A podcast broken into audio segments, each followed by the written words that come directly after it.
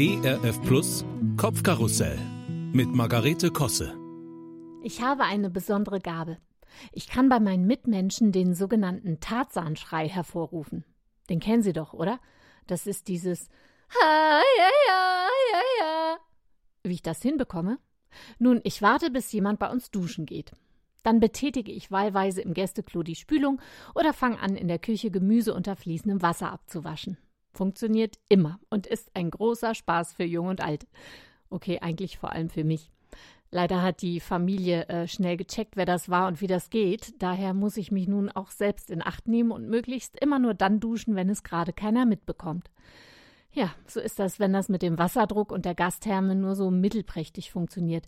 Ich glaube, wir haben es irgendwann auch mal einem Fachmann erklärt. Geändert hat das aber nichts. Aber man gewöhnt sich ja an so manches. Auch an unerwartete Heiß-Kalt-Schocks unter der Dusche. Hat nicht Pfarrer Kneip schon vor vielen Jahren zu sowas geraten? Ich glaube, es ist einfach gut, mit manchen Dingen Frieden zu schließen. Dann spart man sich nämlich langfristig das drüber aufregen, und das ist bestimmt mindestens so gesund wie die Kneipschen Güsse an sich. Mein Lernfeld ist und bleibt da unsere Heizung. Wir haben im Gegensatz zu manchen Nachbarn noch das Original, was 1996 hergestellt wurde. Da sollte man sich wohl glücklich schätzen und vielleicht auch ein bisschen nachsichtiger sein. Irgendwo zieht sie manchmal Luft, dann rauscht und gluckert es im ganzen Haus.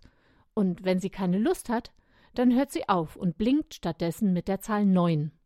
Offiziell stimmt dann was nicht mit, ähm, habe ich vergessen, aber für mich heißt es einfach 9, heute möchte ich nicht.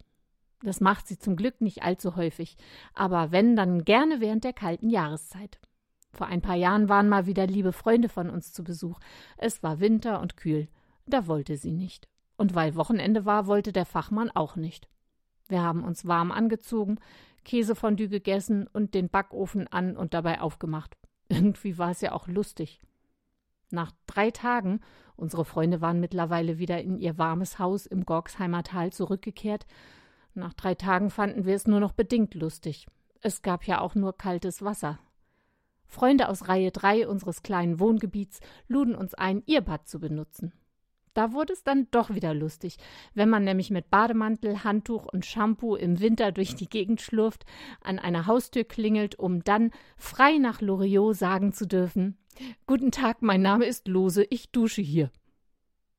Letzte Woche wurde unsere Heizung wieder gewartet.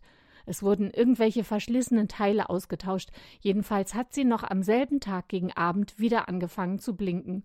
Nein, nein, ich habe sie neu gestartet und ihr gut zugeredet. Am nächsten Tag das gleiche. Hör mal, habe ich gesagt. Ich ruf gleich in der Firma an, dann kommt der Fachmann direkt wieder und fummelt an dir rum. Willst du das? Seitdem ist Ruhe. Manchmal wundere ich mich. Aber sollte irgendwann mal wieder die Neuen blinken, so werde ich dennoch versöhnt und dankbar auf die guten Zeiten dazwischen schauen. Dann wird mir doch wenigstens schon mal warm ums Herz.